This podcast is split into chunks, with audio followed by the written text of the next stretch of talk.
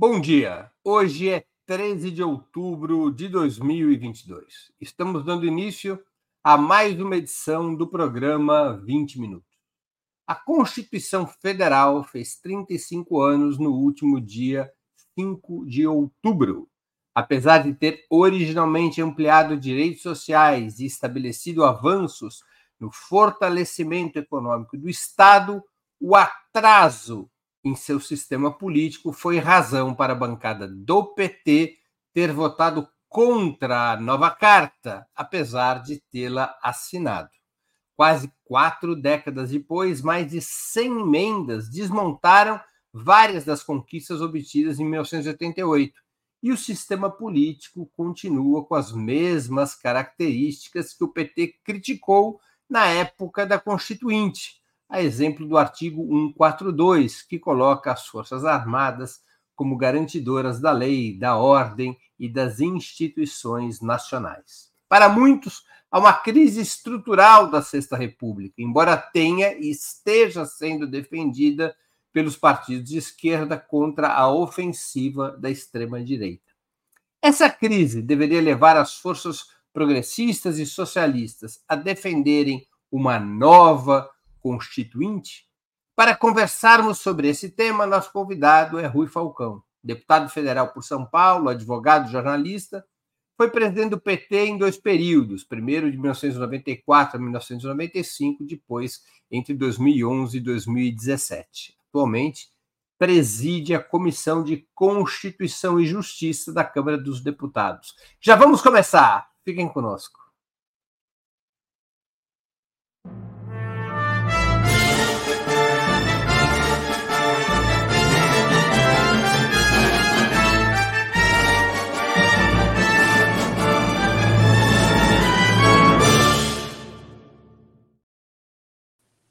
Bom dia, Rui. Muito obrigado por aceitar nosso convite. Uma honra ter novamente sua presença no 20 Minutos. Bom dia, Breno. Estou aqui para debate desse tema tão importante na situação atual do nosso país. Rui, o PT fez certo ao votar contra a Constituição de 1988 ou foi um erro político, como afirmam vários líderes e parlamentares do próprio partido, mesmo que a boca pequena? Eu acho que foi certo e foi bom esclarecer, você na abertura já disse isso, que fala inclusive que nós não assinamos a, a nova Constituição. Nós assinamos por ter participado do debate, ter nos comprometido com ele, mas votamos contra, não pelas partes positivas que a Constituição ainda contém, mas porque havia ali, por exemplo, um peso excessivo para a questão da propriedade privada como um direito fundamental e principalmente porque ali acolhia o famoso artigo 142, que até hoje é manipulado como se fosse eh, assegurar às Forças Armadas a tutela da democracia brasileira. É bom lembrar, inclusive, que nessas minutas golpistas que agora estão sendo divulgadas e confirmadas pelo delator Mauro Cid, o artigo 142 é que dava base legal, segundo os pretensos golpistas, para bloquearem o Tribunal Superior Eleitoral, o próprio Supremo, cancelar as eleições e é, consumar o golpe contra as instituições democráticas. Esse artigo 142, portanto, foi um dos pontos e que serviram de base para que os nossos 16 deputados e deputadas, na ocasião, eh, votassem contra a nova Constituição. Qual era a estratégia do PT naquele momento, quando decide sozinho votar contra a nova Constituição? Porque apenas os deputados do PT votaram contra. Qual era a perspectiva política com a qual o PT trabalhava para não aceitar aquela amplíssima frente favorável à nova Constituição que havia se formado? É, na verdade, havia antecedentes para isso, porque o PT é, liderara, junto com outras forças políticas, a campanha pelas diretas já. Era o fim, a ditadura militar agonizava, promovia uma transição, como sempre na história brasileira, uma transição por cima, pelo alto, mantendo o status quo, e o PT, que vinha é, do movimento social reorganizado, das comunidades eclesiais de base, daqueles que deixavam as prisões por terem combatido a ditadura com armas na mão, os intelectuais, estudantes, enfim, todo um movimento crescente que respaldava a necessidade de eleições diretas, eh, fora eh, interrompido a meio caminho com a ida ao colégio eleitoral. O PT se opôs ao colégio eleitoral, se recusou a conestar aquela farsa que resultara na eleição indireta de Tancredo Neves, e nessa ofensiva, a, a Constituição já não era uma Constituição originária, como a gente defendia, uma Constituição livre, democrática, soberana, era uma comissão outorgada pelo Congresso Nacional, eleito sobre regras, muitas das quais é, existem até hoje e que fazem com que a gente não tenha uma democracia plena, mas uma democracia de baixa intensidade. Então, o PT vinha numa ofensiva coerente com as suas resoluções, de alterar a situação do país, de ter pontos que configurassem um outro tipo de regime político e que caminhasse naquela divisa que a gente dizia, é, que o PT queria ser governo para ser poder, ou seja, para transformar as instituições nacionais. Veja que na última campanha eleitoral que levou ao governo presidente Lula, o nosso slogan era União, Reconstrução e Transformação. Essa parte da transformação tem sido elidida, tem sido esquecida, é, porque é, é, preciso que a gente altere as instituições. Como, como disse alguém há pouco tempo, se não for para trocar as estruturas sociais, para mudar os espaços de poder e fazer com que o povo seja contemplado nas decisões, é, para que serve a esquerda política? Para que serve o PT? Se não for para alterar as estruturas, se não for para construir um outro tipo de sociedade, nós vamos nos transformar num partido semelhante aos que existem por aí. Então, eu acho que essa lógica, que era muito forte naquela ocasião, orientou o voto dos nossos deputados. Os motivos pelos quais o PT votou contra a Constituição foram superados nos últimos 35 anos? Muitos dizem Mudou a situação política, agora temos que defender essa Constituição e esquecer essa história de alterá-la. Então, eu participei agora, é, nas vésperas do 5 de outubro, de um seminário é, na Câmara dos Deputados, no Congresso Nacional, que teve a participação de vários constituintes, inclusive. É, participei junto com o companheiro José Genuíno, também fez parte de uma das mesas, e o argumento lá eh, ia nessa direção que você está falando. Não, é, hoje nós temos que preservar a democracia tal como ela existe. Um dos constituintes, inclusive, chegou a dizer o seguinte: nós éramos revolucionários naquela época. Hoje nós temos que ser conservadores conservadores para defender o status quo da democracia atual, que esteve sob ameaça no dia 8 de janeiro. E a tônica, mais ou menos, dos outros depoimentos foi por aí.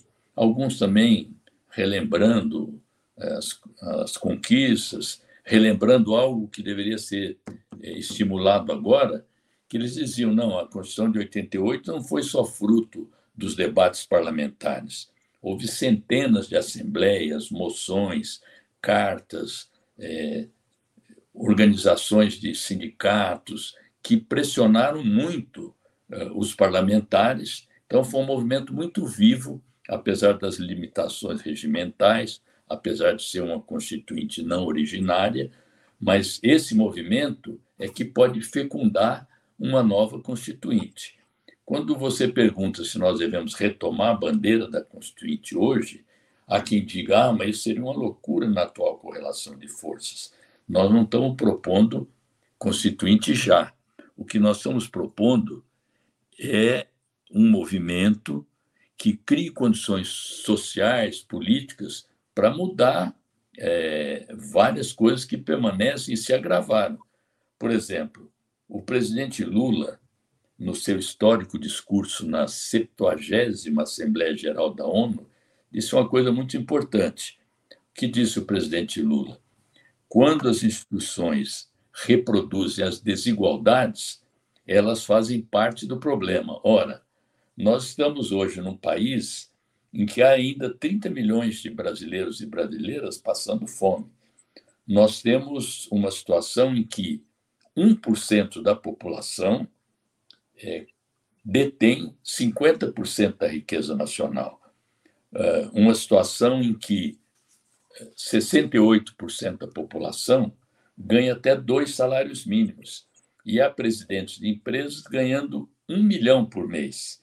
Uma situação em que a diferença entre o maior e o menor salário, aqui no Brasil, é de 1.724 vezes, enquanto nos Estados Unidos, por exemplo, também tem alta concentração de renda, a diferença entre o maior e o menor salário é de 340 vezes. E, além do que, Breno, é, nós fizemos uma Constituição numa época em que praticamente não tinha é, internet no Brasil, em que não tinha inteligência artificial, em que a situação mundial era totalmente diferente, que nós estamos vivendo é, um, um desemprego que foi reduzido aqui no país com o presidente Lula, mas que os empregos de qualidade são muito reduzidos. Então, é, o ordenamento jurídico já foi alterado, a Constituição já teve 129 emendas, e só esse ano, na Constituição de Comissão Justiça e Cidadania, já há seis PECs admitidas, não foram votadas ainda, mas admitidas, em que há propostas de retrocesso, como essa que foi aprovada agora na Comissão de Previdência, que proíbe ah, o casamento de pessoas do mesmo sexo, como se fosse obrigatório hoje, casa quem quer, mas há esse movimento de regresso. Toda essa questão das prisões brasileiras, é, de 1988 para cá, a população carcerária praticamente triplicou. O Brasil hoje é a terceira população carcerária do mundo, com a, quase metade constituída por jovens, negros e pobres, é, 40% sem processo formado ainda, é, crimes de uh, pouca, pouco potencial ofensivo, geralmente portadores de pequenas quantidades de drogas, não traficantes, situação que o Supremo Tribunal Federal considera inconstitucional, mas ela persiste. É, enfim, é uma Constituição, inclusive, que já não tem mais sistematicidade interna, tal o número de emendas que já recebeu, a maioria delas é, promovendo retrocessos em relação ao que já existia. A própria, o próprio debate hoje de mudança do sistema de justiça, que é um sistema anacrônico, todo, toda a ideia, inclusive, de democracia liberal, que não consagra mais o princípio de uma pessoa, um voto, que viola a soberania popular, a soberania do voto, em que a participação popular, embora assegurada por três artigos da Constituição, ela não é efetivada pelas dificuldades objetivas de efetivá-la. Por exemplo, uma emenda popular hoje deveria poder ser subscrita por meio digital, é, deveria ter um rito especial na Câmara e no Senado para que os projetos de iniciativa popular pudessem ser votados efetivamente, porque quando eles aparecem, eles são colocados na vala, vala comum e ficam ali guardados nas gavetas. Enfim, há, há vários motivos para que a gente, é, seja do ponto de vista institucional, seja do ponto de vista político, social e econômico, a gente possa, sim, é, lançar um movimento pela convocação de uma nova Constituinte. Aliás, o nosso partido, desde 2017, vem colocando ah, como principal bandeira do nosso programa a convocação de uma Assembleia Nacional Constituinte livre, democrática e soberana, destinada a reorganizar o Estado brasileiro e aprovar reformas que alterem suas bases econômicas e institucionais, que têm sido modificados ao longo do tempo e que foram praticamente dilaceradas tanto pelo governo usurpador de Michel Temer quanto pelo governo de extrema direita do ex-presidente. Enfim, é, nós acreditamos que a democratização das instituições brasileiras é um preâmbulo indispensável para as reformas estruturais que durante muito tempo a gente vem lutando por elas e continuam atuais. O, o Rui, o programa de reconstrução e transformação do Brasil, que foi aprovado pelo Diretório Nacional do PT em 2020, reafirmava essa bandeira da convocação de uma nova Assembleia Nacional Constituinte. Por que então, na tua análise, essa bandeira praticamente desapareceu do discurso petista nos últimos três anos? Não, eu não diria nos últimos três anos, porque é, em 2022, embora é, essa proposta que você lembra foi aprovada nos congressos do PT e não foi incluída é, expressamente no programa de 2022, tinha sido incluída em 2018 no programa do Fernando Haddad, que depois, num debate, se não me engano, ou no Roda Viva, num debate eleitoral, ele declinou dessa proposta, ele recuou, embora estivesse no programa. É, mas em 2022, o presidente Lula, num dos debates com Bolsonaro na TV, é, mencionou a possibilidade de uma nova Constituinte ao debater necessárias mudanças eventuais no Supremo Tribunal Federal. Quer dizer, ela não constava do programa, mas o presidente Lula chegou a mencioná-la. Eu acho que é, ela desaparece assim do debate político do PT é, por uma concepção, a meu ver, equivocada de como você entende correlação de forças. Ou seja, é, a correlação de forças é vista de um ponto de vista estático, é, sem é, levar em conta se você não começa a debater, se você não é, coloca na ordem do dia, mesmo na dimensão futura, determinadas bandeiras, elas nunca vão se efetivar efetivamente e você não consegue mudar uma correlação que eventualmente possa ser desfavorável naquele momento. Veja bem, nós, para dar um exemplo, nós ganhamos eleição é, numa frente ampla, por uma pequena margem, mas ganhamos eleição diante de uma máquina poderosa que utilizou de todos os recursos para nos derrotar. É, fizemos uma posse no dia 1 de janeiro, muito simbólica, colocando o povo e suas várias representações diversas ao lado do presidente Lula, como que se dissesse assim: agora não é que o Brasil voltou, agora é que o povo voltou ao governo. É, fomos presenteados no dia 8 de janeiro com um golpe frustrado, que mostrou para a sociedade, para a população brasileira, que é, o governo Lula tinha a enfrentar é, um, um, poderoso esquema ainda inteiro, apesar da vitória eleitoral. Ora, ali, o, os golpistas e aqueles que defenderam a ditadura, aqueles que se opuseram ao Lula, entraram numa defensiva atroz, do ponto de vista, inclusive, da grande mídia. Houve um apoio enorme àquele governo que se instalava. Ora, em vez de aproveitar a correlação favorável naquele momento e avançar, nós recuamos.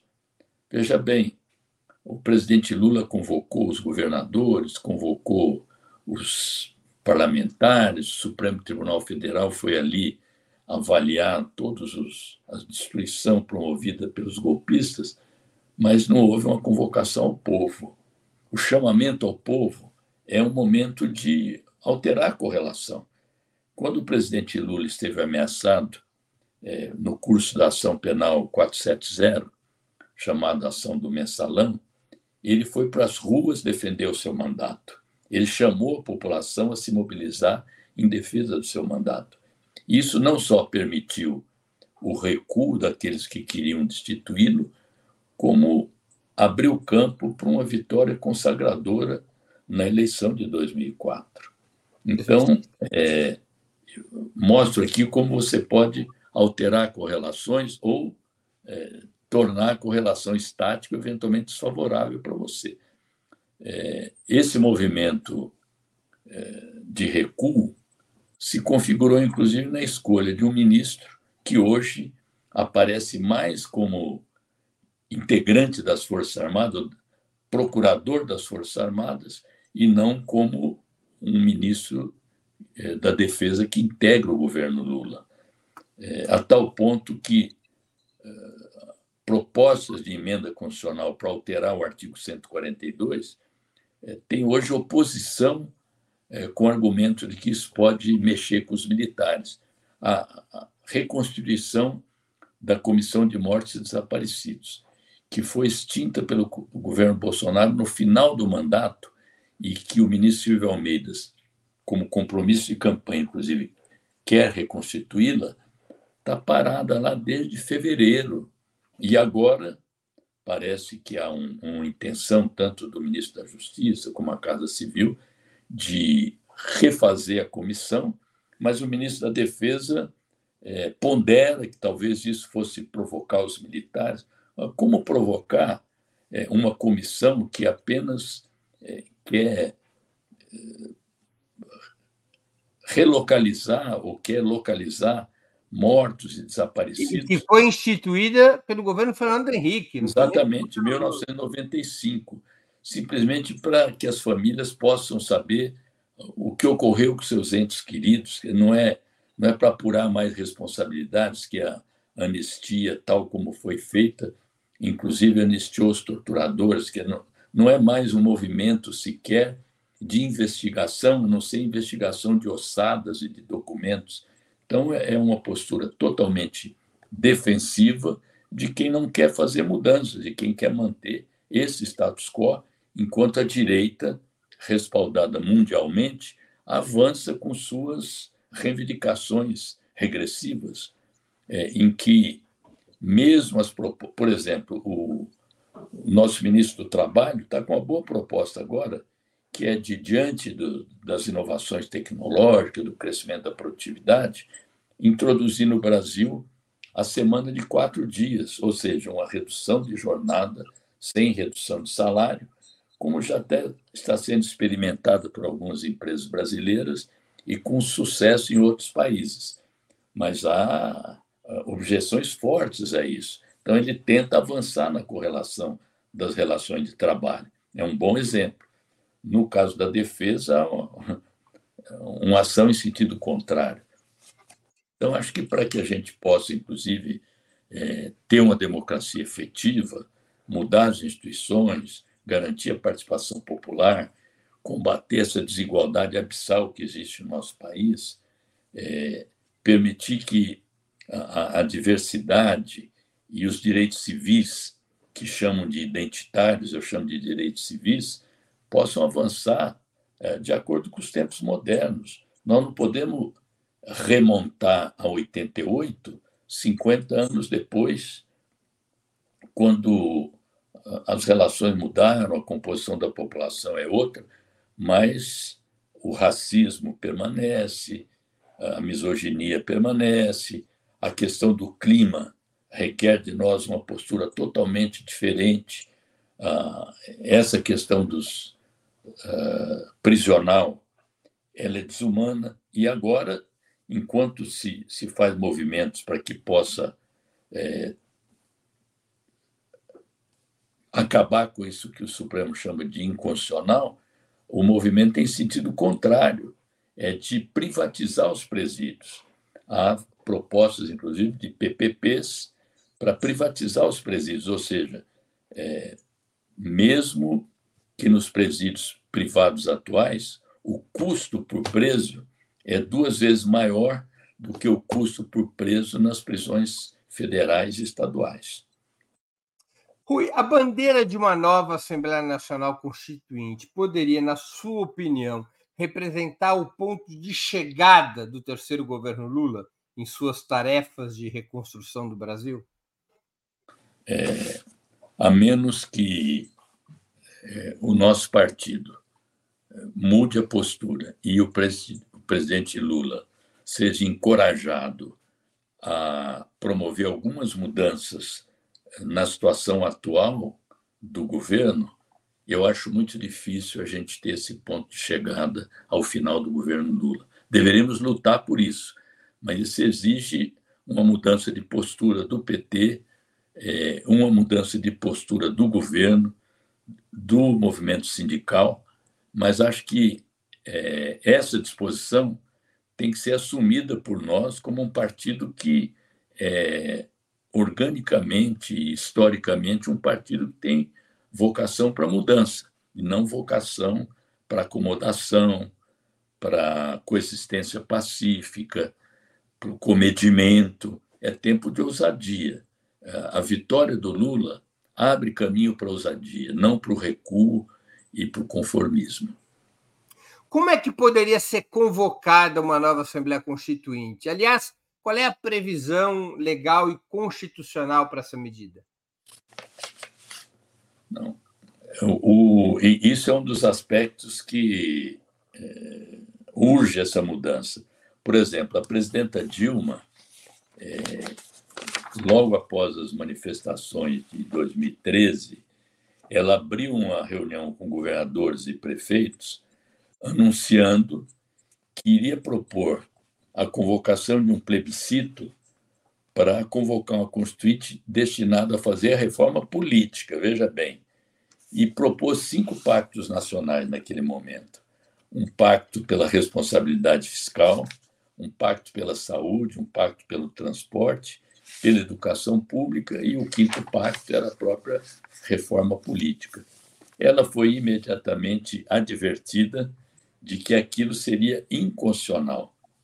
Quer dizer, não era inconstitucional porque ela ia cumprir o rito constitucional. Qual era o rito? O presidente da República não pode nem convocar plebiscito, nem autorizar referendo, que é um, uma da diminuição de poderes do presidente não existente em outros países.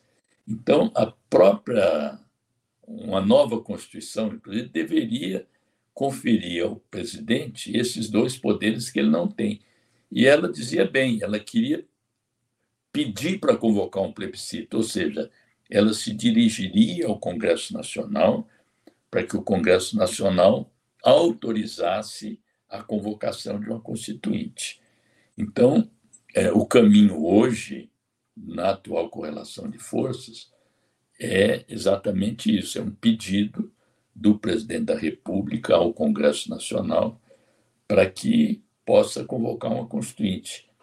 É, mas fora disso, convocaria um referendo para convocar uma constituinte? Não, um plebiscito. Um plebiscito. Convocaria um plebiscito. É. Essa, essa, é a sua ideia, ou seja, utilizar não, o mecanismo do plebiscito para decidir a convocação. Porque fora disso, teria que ser um movimento de massas muito forte, que está totalmente fora é, da expectativa hoje. Né?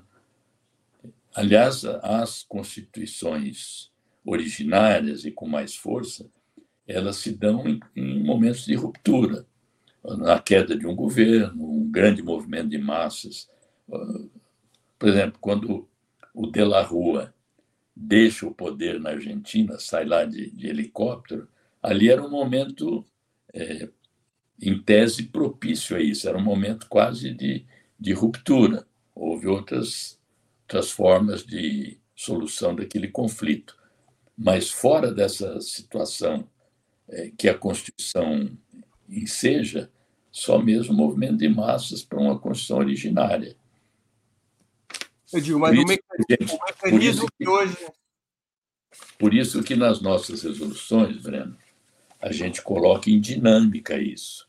A gente diz que é, temos que construir condições de sustentação social para a convocação de uma Assembleia livre, democrática e soberana, que a gente diz, inclusive, unicameral, que seria eleita para esses fins, ou seja, é, sem limites para alterar a Constituição atual. Aí depois tem, tem propósito, o seu pai, inclusive, é, tinha uma proposta, se não me engano, em 94, eu acho, tinha etapas para como é que seria é, organizado uma constituinte, quantos deputados é, do Congresso atual teria, quantos seriam eleitos exatamente com aquela função de ajudar a formar a nova Constituição, juristas e tal. Eu tinha um modelo, eu tenho até guardado eu isso. tinha isso? Não entendi. O, o seu pai. O meu pai? Feito, é, tinha feito uma proposta em 94, dirigida ao PT, é, para que se fizesse uma, uma.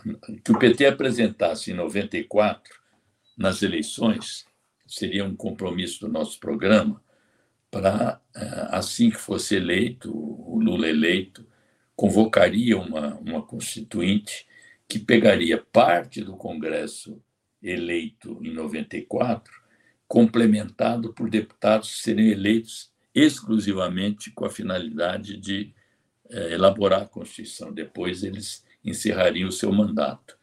É, é, tem bastante detalhe. É, eu não tenho aqui de cabeça, eu tenho guardado, posso até te mandar depois essa proposta que seu pai fez, que era um defensor dessa bandeira e para isso dava até consequência prática como é que seria composta a nova constituinte.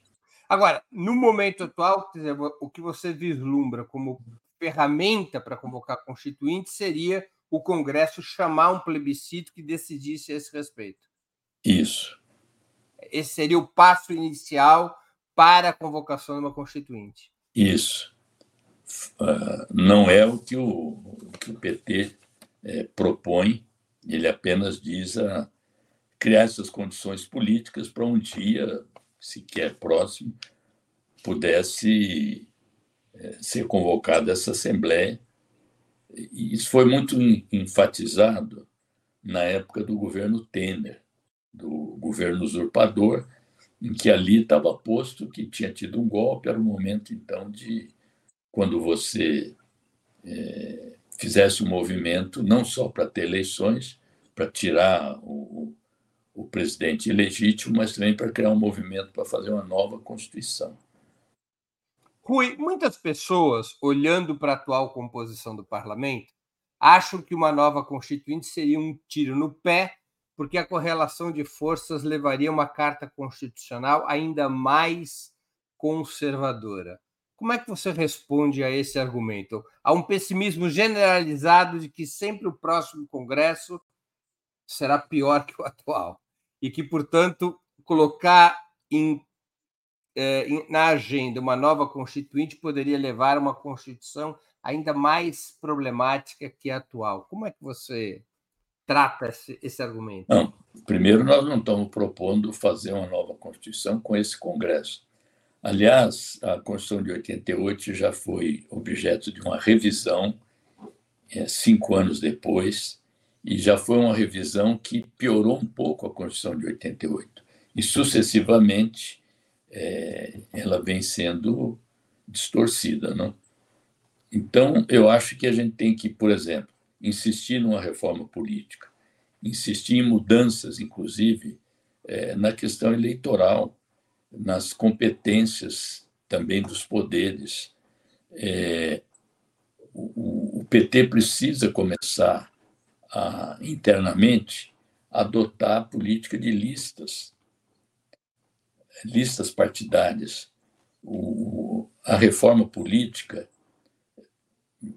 ela já ela teve um avanço, por exemplo, quando nós proibimos o financiamento através de empresas privadas.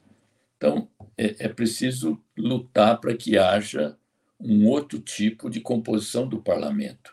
Isso se dá através da organização popular, da educação política, do, da disputa de ideias na sociedade e, principalmente, entender que a luta política não se dá apenas no parlamento, nós sempre dizemos que é preciso ter um pé na institucionalidade e um pé fora da institucionalidade. Isso vem sendo alterado é, progressivamente. Nós estamos fazendo política a cada dois anos. A gente faz política, a gente faz mobilização, faz debate político no momento das eleições. Isso precisa ter uma constância. A política precisa ser uma atividade do cotidiano. Esse é o caminho para que a gente possa alterar a correlação eleitoral, pelo menos.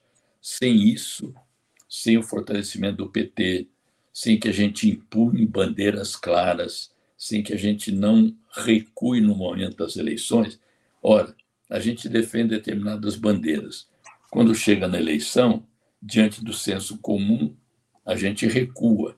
Então, fica muito difícil você alterar a correlação no parlamento, nas instituições, se você recua das suas propostas de mudanças. É, é assim que eu vejo a situação. Você acha que deveria ser lançado imediatamente um movimento pela Constituinte? É, eu acho que o debate, como, como estamos fazendo aqui, esse debate deveria ser levado a partir, inclusive, das disputas que se fazem hoje. Por exemplo, está é, tá lançado o debate para mudar os poderes do Supremo Tribunal Federal.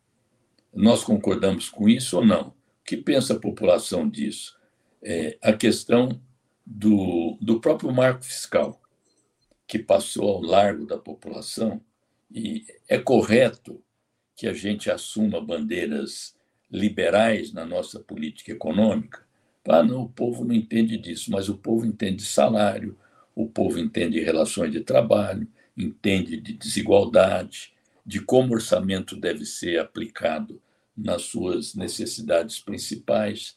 É justo que alguém ganhe 1.724 vezes mais do que um peão de fábrica? Então, é, esse debate ele deve ser feito porque ele está posto no Congresso Nacional. É, é, essa questão, por exemplo, das drogas. Existe clima para debater isso? Eu acho que nos setores médios, na intelectualidade, que muitas vezes reluta em nos apoiar, esse debate está posto mundialmente. Ele está posto indiretamente quando você quer a liberação da cannabis para tratamentos. É, com essa coisa deve entrar no SUS, não deve entrar no SUS. Isso está posto quando a direita propõe a, a redução da maioridade penal. Isso está posto no debate sobre o aborto, que a hipocrisia faz com que as pessoas sejam contra, embora o número de mulheres que morre a cada ano por aborto feito em péssimas condições, enquanto na elite ele é feito com médicos e com recursos disponíveis. Então, esses debates, eles se ligam com o debate a respeito de mudanças constitucionais. Então, é, fazer o link, fazer a ligação dessas questões com uma nova institucionalidade, que seria legitimada através de uma constituinte, permite que seja posto na ordem do dia. Agora, Rui, quais seriam, na sua opinião, os principais objetivos de uma nova constituinte em termos é, de reforma da atual carta? Ou seja, o problema central continua a ser o sistema político, como o PT apontou em 88? É, eu acho que sim, sem menosprezar, entretanto, é, as outras condições que é, cercam o, o, sistema político. Por exemplo, a questão da comunicação, a questão do modelo econômico. Tudo isso é, dificulta, na prática, a mudança é, do sistema político. O sistema político não é isolado, o sistema político traduz relações de força que existem na sociedade e essas relações se dão no plano econômico, mas se dão também no plano cultural, no plano social, é, não, não permitindo que se faça uma separação, inclusive, entre economia e política, que é um, do, um dos disfarces centrais do modelo capitalista. Ah, por exemplo, você defenderia que fosse mantido o regime presidencialista ou que se transitasse para o parlamentarismo ou para o semipresidencialismo? Não, eu defendo o fortalecimento do sistema presidencialista, inclusive conferindo ao presidente da República esses poderes que hoje ele não tem, de convocar plebiscito e autorizar referendo. E mudaria também é, é, é, essa disciplinaria muito claramente de que maneira se dá a participação popular, é, a realização de plebiscitos e referendos em cada eleição, inclusive em eleições municipais, como existe nos Estados Unidos e em outros países, é, instituiria de forma muito decisiva a obrigatoriedade do orçamento participativo é, em todos os níveis, para que o povo pudesse não só compreender é, como é feito o orçamento, mas como ele pode interferir na feitura do orçamento também. Enfim, é, é aquilo que a gente fala de democratizar a democracia. Porque é, é bem verdade, Breno, que o, o, o neoliberalismo, que é o estágio atual do capitalismo, ele não muda só o sistema econômico, as relações ele, ele destrói regras, destrói instituições, revoga direitos, e ele também ele engenda certos tipos de relações sociais, chega a moldar novas formas de consciência, de existência. Aí você vai perdendo o sentido de justiça, o individualismo desenfreado se impõe, há uma descrença na política. Esse é um dos fatores hoje que a gente deveria combater fortemente a ideia de que a política é uma coisa suja, de que as pessoas, ou que a política é só ser parlamentar. É, há uma rejeição aos partidos políticos que deveriam ser fortalecidos.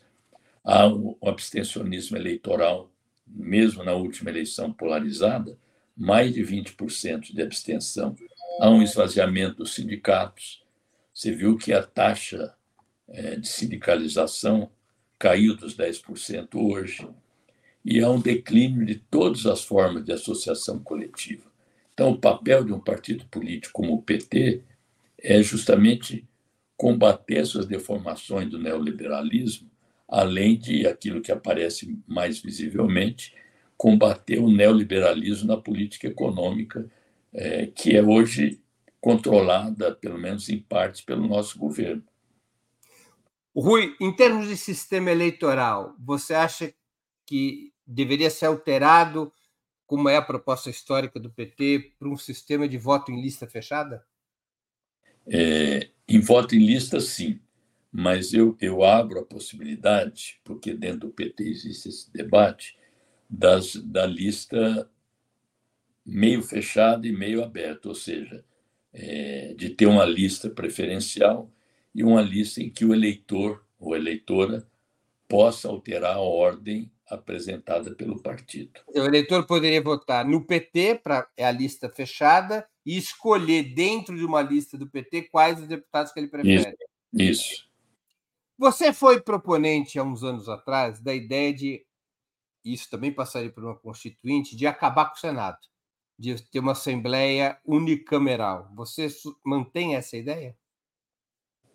Mantenho, é, mas eu também dizia o seguinte: se isso não fosse possível, pelo menos é, reduzir os poderes do Senado, que hoje, a partir de 88, além dos poderes que já acumulava, como Câmara Revisora, como aprovar a nomeação de, de embaixadores, de é, ministro do Supremo é, e dos tribunais superiores, e da PGR, que ele é, não tivesse também o poder de iniciar o processo legislativo. Hoje dá tantos conflitos, por exemplo, a questão das medidas provisórias. Né? Hoje tem uma verdadeira guerra entre a Câmara e o Senado para ver qual é a compreensão. Se tem comissão mista, ou hora começa pelo Senado, hora começa pela Câmara e tal. Eu sou a favor, sim, de ter aqui um sistema unicameral no país. Um outro, uma outra questão. Quando fala acabar com o Senado, é uma expressão é, ruim. Eu diria que ia ter um sistema unicameral, que pode ser é, instituído uh, com o tempo, né? Não, não, não é para a próxima eleição, digamos poderia assim. Haver uma, poderia haver uma transição. Isso. Sistema, um Aliás, é, para falar do marco fiscal, é, esqueceram de de introduzir no, no novo teto de gastos, que é o chamado marco fiscal, é uma transição.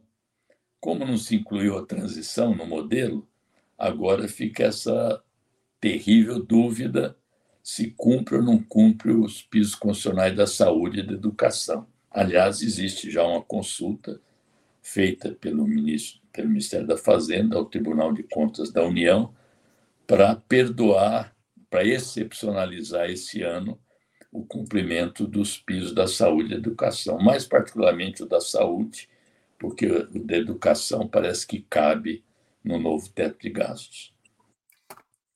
Rui, temos aqui duas perguntas de espectadores nossos. O Marco José pergunta: por que o PT não avançou com a proposta de constituinte feita por Dilma em 2013? E a Elizabeth Maria Costa de Oliveira pergunta: Rui, é muito boa a ideia de listas internas no PT e a possibilidade de uma campanha casada, eh, executivo e legislativo, para a eleição de um parlamento que defenda o mesmo programa do executivo? É, eu acho que uh, não se tocou para frente a proposta da Dilma, porque é, dentro do próprio governo, se ela foi aconselhada a não ir à frente, porque aquilo poderia ser barrado como inconstitucional. Na verdade, porque não havia disposição de ter ousadia naquele momento é, em que parecia é, que o povo na rua é, iria se voltar contra nós, quando, na verdade, aquele momento de mobilização, que acabou sendo capturado pela direita devido à nossa vacilação, é, poderia ser aproveitado, inclusive, para desembocar numa Constituinte, ainda que limitada, para aquele objetivo de fazer reforma política. É, e a segunda pergunta, segunda questão, eu acho que é, num debate sobre eu concordo com a ideia das listas e uma campanha casada executivo-legislativo para defender o mesmo programa do executivo é o que existe hoje. Mas talvez, eu tenho dúvidas sobre isso, mas talvez fosse o caso de a eleição para o, para o parlamento ser posterior à eleição presidencial, ou seja, como acontece na França, né? Como acontece na França. Talvez a gente pudesse, embora não seja da nossa tradição, avaliar num debate essa mudança. A vantagem que teria é que o presidente da República eleito poderia pedir maioria no parlamento para o seu programa. Não, e já teria, inclusive, um programa definido, aquele programa já teria sido votado e os candidatos ao parlamento teriam que se posicionar diante daquele programa, publicamente. Quem é a favor. Quem é Só para a nossa audiência acompanhar, na França acontece o seguinte: tem eleição presidencial e eleição legislativa ela ocorre três semanas depois da eleição presidencial. Então, o presidente da República já está escolhido e ele faz campanha para o parlamento pedindo maioria. Então, o Macron, por exemplo, quando ele foi eleito, o partido dele, criou um partido novo, tinha só quatro deputados. E quando ocorre a eleição legislativa, depois da eleição presidencial dele, ele faz maioria de dois terços na Assembleia Nacional Francesa, porque ele consegue convencer a população a lidar essa maioria legislativa. Um, um outro argumento é o seguinte: para quem quer participar do governo, e hoje o esquema de participação a gente vê como é, né? É, os deputados, senadores, se existentes, se comprometeriam ou não com o programa, isso facilitaria o seu ingresso posterior nos ministérios. Então, isso também favorece é, o presidente que é eleito, é, seja por convicção, seja por oportunismo, as pessoas gostariam de estar ao lado do presidente da República e, portanto, se comprometendo publicamente com o seu programa na eleição. No Uma caso questão do Brasil, por exemplo, um presidente de esquerda eleito, ele poderia ir para a eleição legislativa pedir, fazendo uma campanha pedindo maioria de esquerda no parlamento. Isso, exatamente. Eu preciso de gente que está comigo, que defende o meu programa. Que hoje a gente faz simultaneamente. Você não sabe o que vai acontecer, o cara não sabe quem vai ganhar. Né? É, a outra coisa que eu acho que poderia ser colocada em discussão, Breno, é a existência ou não de reeleição dos, dos cargos de executivo. É, caso é, se acabasse com a reeleição, como existiu anteriormente, é, você poderia estender o mandato presidencial, como existe no México, é, onde existe a proibição da reeleição, com seis anos de mandato para o presidente, e, é, como existe na França, é o mandato estendido sem, sem proibição de reeleição na França. O Rui, você acha que as forças de direita no Brasil elas estão caminhando para uma mudança do regime político, sistema político, vamos dizer assim, no rumo do parlamentarismo, do semipresidencialismo? Eu acho que estão, estão sim, é, pela, pela entrada progressiva nos ministérios, pela tentativa de retirada de poderes do Supremo Tribunal Federal é, e pela, pelo próprio controle do orçamento, que é cada vez mais crescente através de emendas impositivas, é, que, embora não haja mais orçamento secreto assim chamado, mas o controle é, é praticamente o mesmo e talvez até maior, porque sob Bolsonaro, Bolsonaro entregou grande parte do orçamento para o Congresso, mas não, não abriu, é, não abdicou da escolha de seus ministros, é, colocando figuras totalmente exóticas, para dizer pouco, e não, não fazendo pacto pela nomeação de ministros em larga escala. Né? Então, hoje há um. Existe também já a PEC, que não, não foi votada ainda, é, é, relatada pelo ex-deputado Samuel Moreira, para instituir o semipresidencialismo no Brasil. Então, há uma, há uma tentativa de semipresidencialismo não institucional. É, pela... na, na, prática, já o presidencialismo de coalizão já teria transitado para o presidencialismo pela, pelo cerco, pelo cerco que tanto a Câmara quanto o Senado fazem hoje, em torno da presidência da República. É, uma constituinte serviria também, digamos em bom português, para colocar ordem na casa, ou seja, para fazer com que o parlamento, o poder judiciário e o poder executivo se reequilibrassem dentro dos marcos do presidencialismo. Exatamente. Teria também esse aspecto é, progressivo de impedir essa marcha batida rumo a um semipresidencialismo, que é contrário a todas as nossas tradições. Basta ver que as duas vezes em que um em que se instituiu o parlamentarismo, que ele foi é, depois substituído, foi é, tirado da Constituição, e depois como houve é, o plebiscito, em que, por larga margem, a população rejeitou o parlamentarismo. Rui, o PT nasceu apresentando à sociedade um novo projeto anticapitalista, de transição ao socialismo. Essa perspectiva foi minguando nos últimos 25, 30 anos. A luta por uma nova constituinte eventualmente se relacionaria com a retomada dessa perspectiva socialista da esquerda brasileira, na sua opinião? É, acho que sim.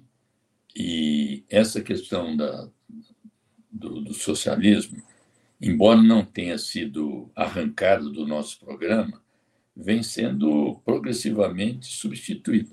Eu falo duas, duas questões a respeito disso. Uma é que eu, eu fiz uma palestra para a Escola Latino-Americana de.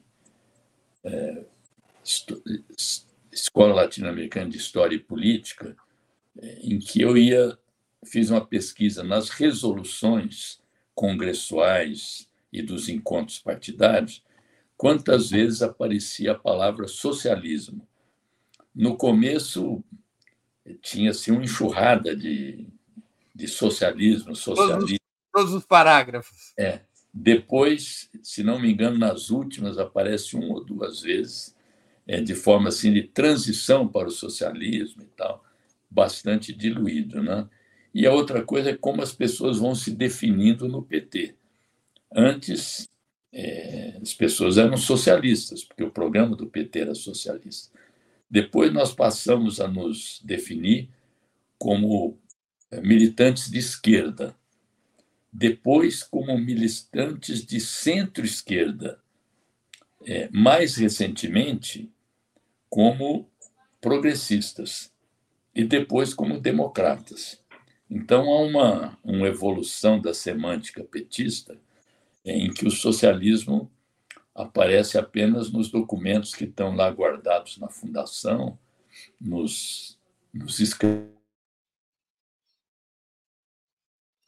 Opa, houve alguma interrupção aqui do Rui. Enquanto ele volta, é, eu vou aqui ler o nosso, nosso marketing. Enquanto a produção cuida do retorno do Rui ao programa, deve ter algum problema de conexão. Antes de continuarmos, eu queria pedir a vocês que contribuam financeiramente com o Opera Mundi. Como sabem, nós estamos sob forte pressão do YouTube em função da cobertura em relação à crise em, no Oriente Médio, a crise em Israel, o confronto entre Israel e palestinos. Isso tem nos levado a sucessivas desmonetizações, vem e volta, e, portanto, é um momento em que a gente precisa, como nunca, do apoio financeiro de vocês. Há seis formas de concretizar esse apoio. A primeira é a assinatura solidária em nosso site, operamundi.com.br barra apoio. A segunda é se tornando membro pagante em nosso canal no YouTube. Basta clicar em Seja Membro e escolher um valor no nosso cardápio de opções. A terceira é contribuindo agora mesmo com o Super Chat.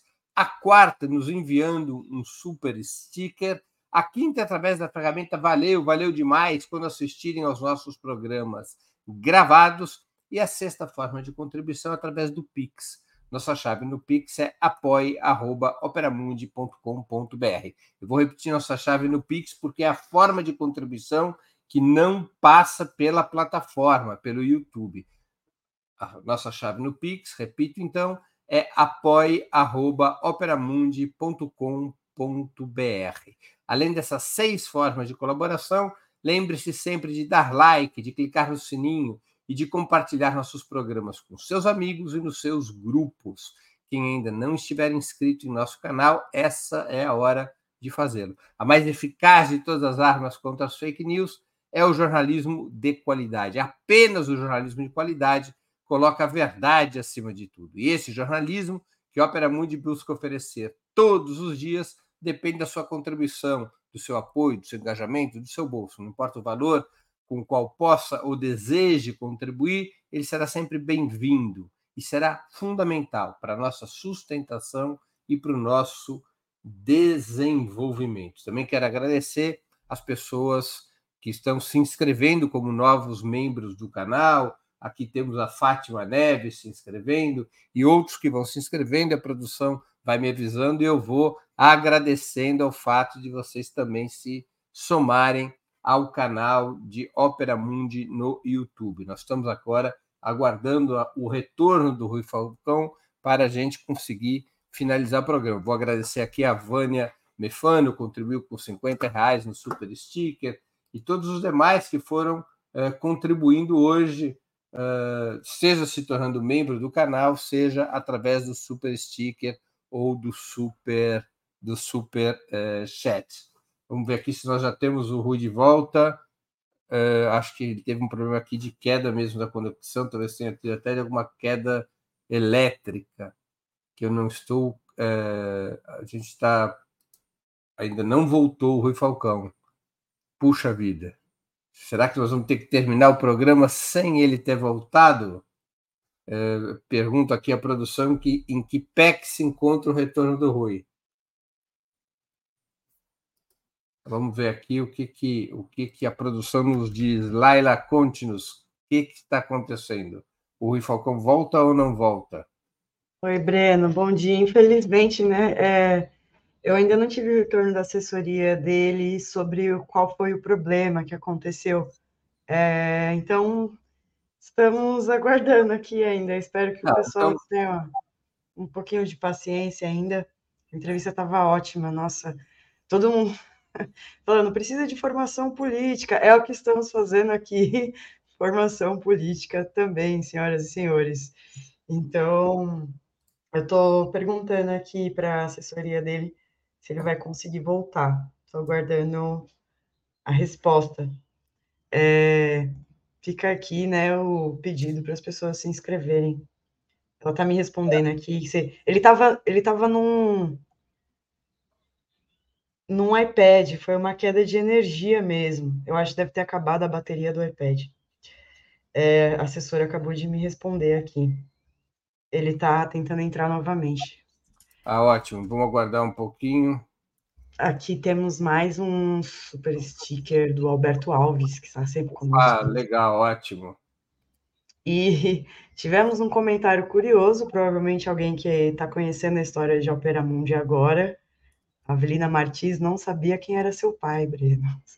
Grande senhor Max. E ela diz aqui, que biografia de Max Altman. Fui procurar e me surpreendi. Que maravilha. Dá para entender o filho Breno. O fruto não cai longe da árvore que o produz. Sim, senhor, o senhor não sabia da proposta. Olha aqui, ó, aqui está de volta aqui. Rui está voltando? Opa! É, acabou, acabou a energia aqui em casa. A, a, bom, melhor acabar a energia da casa do que a nossa energia. É a privatização que faz isso, né? Exato. Vamos lá, então. Ó, tem pergunta. Então... Ah, tem pergunta do Caê Cavalcante sobre isso, não deixe de fazer. Bom, vamos lá. Rui Falcão, qual a sua posição sobre o marco do saneamento básico do Gereissati? A privatização da água é o melhor modelo? O PT está ausente desse debate? Não. É, eu, eu, historicamente, sempre combati as privatizações de serviços essenciais, como é o caso da energia, da água, é, e, e, o marco do saneamento Gereissati não nos atende. Aliás, a, a países que fizeram privatização da, da água de saneamento, como a França, como a Inglaterra, como a Alemanha, todos estão voltando a controle público da água, da energia. Aliás, a, a privatização aqui da, dos sistemas de energia, além de ter precarizado os serviços, o Brasil é um dos países do mundo em que a conta de luz que o povo paga é das mais altas. E agora, no último levantamento de inadimplência, apesar do desenrola que está sendo bom, é, a maior parte dos inadimplentes se situam no pagamento das contas de água, luz e saneamento básico. Então, nada de privatizar esse serviço, ao contrário. A, água é um bem natural. A água é um, deveria ser considerado um monopólio natural. Então, eu sou contra esses projetos que estão se generalizando. Inclusive, aqui agora, a privatização da Sabesp, que é a principal bandeira do novo governador, que está tendo dificuldades de, de conseguir, devido à própria resistência, não só dos nossos parlamentares, mas de setores da oposição que temem é, não só a queda da qualidade, mas também o aumento das contas de água, né, que já são muito elevadas. O Rui, apenas para concluir aquela resposta que você estava dando antes de cair a, a sua conexão, como é que então se relacionaria essa história da Constituinte com a retomada de uma perspectiva socialista? Foi aí que interrompeu. É porque você vai discutir numa constituinte é, que tipo de democracia nós queremos, que tipo de regime político, que tipo de modelo econômico, que tipo de reforma tributária, porque a reforma tributária que não consagra o princípio da justiça fiscal, ou seja, quem tem mais ganha mais, quem tem menos paga menos, quem não tem não paga, é, tudo isso não está é, sendo feito num, num processo de entendimento com a população. Isso é sempre feito por cima, como era da tradição brasileira, dos regimes brasileiros, das mudanças. É, é aquilo assim: façamos a revolução antes que o povo a faça, ou seja, façamos as mudanças que nos convém é, para mudar, mas para que tudo continue como está. Então, eu acho que é, essas discussões se ligam. É, não se trata de colocar hoje o socialismo na hora do dia, até porque o que cada um entende por socialismo é, tem, tem um debate bastante profundo que é da tradição da esquerda mundial. Mas é evidente que essas questões estão conectadas. O próprio papel do PT no Brasil hoje. O PT vai vai se transformar, vai transitar para ser um partido da ordem ou um partido que quer mudar a ordem. O PT vai se é, conformar em seguir a, a tradição de outros partidos que foram esmaecendo suas linhas políticas, foram se acomodando e viraram partidos da ordem e, afinal, desapareceram. Os partidos, Breno, você sabe bem, não são eternos. Eles vão perdendo sua substância, vão perdendo sua militância e depois viram esqueletos do que foram. É, a, a, história mundial, a história dos partidos no mundo, mostra isso. E o PT corre esse risco hoje. Quero lembrar que a gente tem feito mudanças recentes ao arrepio do nosso estatuto. Por exemplo, uma das formas de renovação interna que a gente preconizava era que nenhum parlamentar poderia ficar mais que três mandatos no mesmo nível. Eu, por exemplo, defendia que fossem dois consecutivos, mas o que o Congresso aprovou, três mandatos no mesmo nível. Agora, já para eleição de vereadores, vereadoras, esse item do nosso estatuto foi derrogado sem que houvesse um congresso partidário. Foi uma mudança por cima, numa reunião do Diretório Nacional, sob o argumento de que a renovação não se faz amputando mandatos, mas sim introduzindo jovens, negros, mulheres, representantes da população LGBTQIA+, e que, na verdade, na prática, isso não ocorre, porque as condições da disputa, mesmo interna ao internas ao PT, elas são díspares. Quem é detentor de mandato tem muito mais condições de continuar com o mandato do que um jovem, uma mulher, um negro que queira ingressar no parlamento fazendo campanha no PT e depois junto à população. Então, são mudanças é, que violam a democracia partidária. E essas mudanças, elas também vão alterando o próprio sentido, a própria maneira de fazer política do próprio PT e desestimulando quem está quem tá entrando na política, entrando no PT,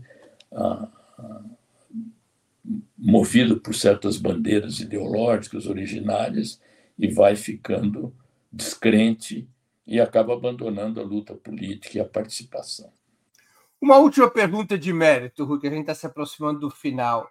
A crise mundial atual, a crise do capitalismo, a crise dos equilíbrios internacionais, ela ajuda a reconstruir uma perspectiva socialista?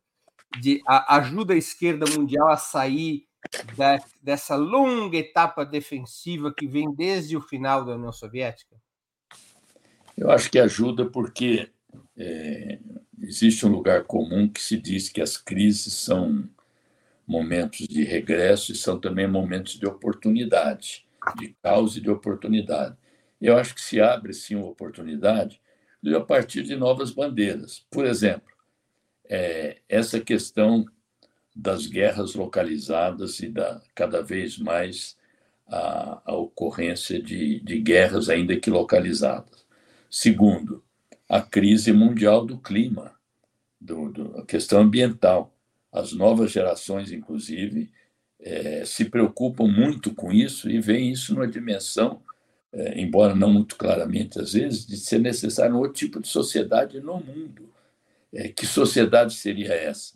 Sociedade em que o lucro predomina, sociedade em que o indivíduo vale mais que os coletivos, sociedade em que você é, dissipa, você é, cancela o futuro das pessoas, em que você mina as oportunidades de realização, em que você vai cada vez mais criando seres alienados e alienados nas suas próprias vidas. Enfim, é, eu acho que você cria a dimensão de um mundo novo, a necessidade de uma nova sociedade, uma nova forma de convivência, uma nova forma de relação entre as pessoas, e isso coloca em debate necessariamente um outro tipo de sociedade, que não é o, o socialismo tal como foi estabelecido eh, na União Soviética ou em Cuba, mas que seja compatível com, com formas de, eh, de convivência que não tem apenas a, a movido pelo lucro, o, o, o homem é lobo do homem, como se dizia, mas crie formas de associação e de realização pessoal e coletiva em outro nível, um outro mundo. Rui, a gente está. Olha, cuidado com esse Caê Cavalcante aqui, que vai me incompatibilizar aí. o comentário do Caê Cavalcante, para quem está só nos escutando sem assistir, foi é, por mais Rui Falcão e menos Rui Costa. É original. Lembra que tem o Costa no nome também. Meu nome completo tem um Costa aí. Qual é o seu nome completo? Rui Goethe da Costa Falcão. É um nome chique. Muito bem. Rui, a gente está chegando ao final da conversa. Eu queria te fazer duas perguntas que eu sempre faço aos nossos convidados e convidadas antes das despedidas. A primeira, qual livro você gostaria de sugerir aos nossos espectadores? A segunda, qual filme ou série poderia indicar a quem nos acompanha? Mas é... antes de fazer uma pergunta para que a nossa audiência saiba, você está prestes a completar 80 anos? Sim, mas uh, você pode, se, se, você estiver vivo, eu te convido para minha festa de 90 anos, Breno. você faz 80 anos quando? Em novembro. Que dia? 26. 26 de novembro, muito bem. Rui, livro, filme e série. Livro O Poder Camuflado, do jornalista Fábio Vitor.